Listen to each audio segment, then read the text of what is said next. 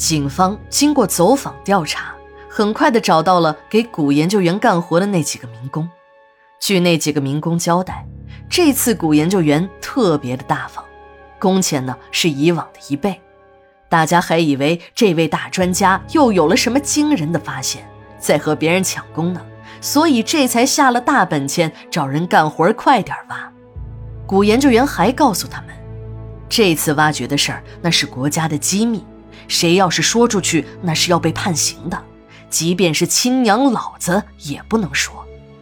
几个民工一听，都齐声应允，人家只是要求你嘴巴严一点，就能赚这么多钱。合算呢？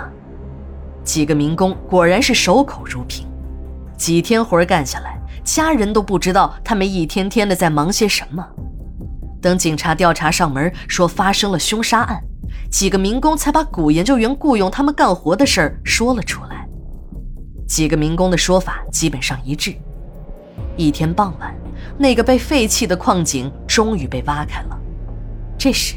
沙土石块已经被清理的差不多了，几个民工正想一鼓作气地把土石清运走，古研究员却说话了，让他们挖到这里为止，再往下要由专业的考古队员来挖了。要是真的碰坏了什么文物，那责任可就大了。几个民工已经不是第一次跟着考古队干活了，每次都是如此。他们呢，只是负责清理表层。在接近墓地文物的时候，需要考古队员用小铲子一点点的弄，弄出来的土都要过一遍筛子。他们知道，那些个从古墓中挖出来的破铜烂铁、骨头渣子，对那些考古队员来说都是国宝。如果真的碰坏了，自己无论如何也赔不起。古研究员说话算话，当场就从口袋中取出了一点百元大钞。结清了几个民工的工钱，几个民工欢天喜地的回了家。这以后的事儿呢，他们就不知道了。几个民工带着警察来到了那个被废弃的矿井，却发现这里早已坍塌，明显可以看出人为的爆破痕迹。不少村民在深夜也听到了几声沉闷的响声。办案人员在矿井的入口处还发现了几处不易察觉的血迹和几组凌乱的脚印儿。血迹经过化验是古研究员和保姆秀秀的，其中的两组脚印儿呢也是古研究员和秀秀留下的，只有一组脚印儿无法确认。警察还特意把这组脚印和那几个曾经来干过活的民工进行了对比，结果都不符合。办案人员很迷惑。宝藏的事儿那是天大的事件，古研究员的保姆秀秀怎么会参与其中，也一起丢了命呢？综合了一下案情，有侦查员大胆的推测，古研究员把民工都打发走之后，他担心这个矿井中有危险，就把他们家那保姆秀秀当成了炮灰。等两个人进入矿井后，一个神秘人物在后面袭击了他们。把他们打伤后，一个个的拖了出来。等拖出了矿洞，又把两个人背走，在另一个地方肢解碎尸，最后把矿洞中的宝藏转移走，再炸毁了矿洞。矿洞口处有明显的拖拽痕迹，也证明了这一点。在距离矿洞不远处，还找到了一只女士皮鞋，经过对比，正是保姆秀秀的。但这一切都只是推测，办案人员还没有找到肢解碎尸的现场。警察迅速地找来了施工队，对这个废弃的矿井进行了挖掘。挖掘工程进行得很顺利，但除了在井底发现了一些被压扁的木箱之外，并没有发现什么宝藏。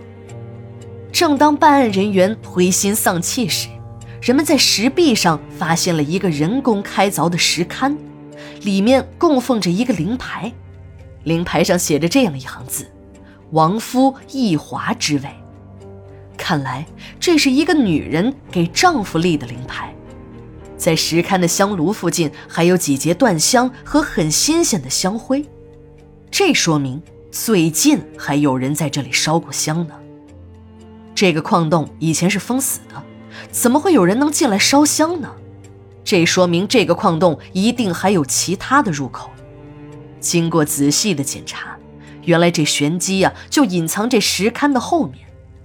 石龛的后面是一道石门，仅能容纳一个人进出，而出口就在一处陡立的山崖上。能在岩石间人为的开出这样一条通道，确实不是个小工程。没有愚公移山的精神，那是无论如何都不会做到的。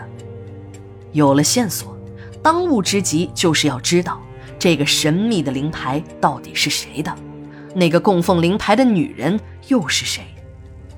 办案人员刚刚高涨的热情又消退了下去，仅知道一个男人的名字叫易华，连姓什么都不知道，而且是一个死人，还不知道死了多长时间。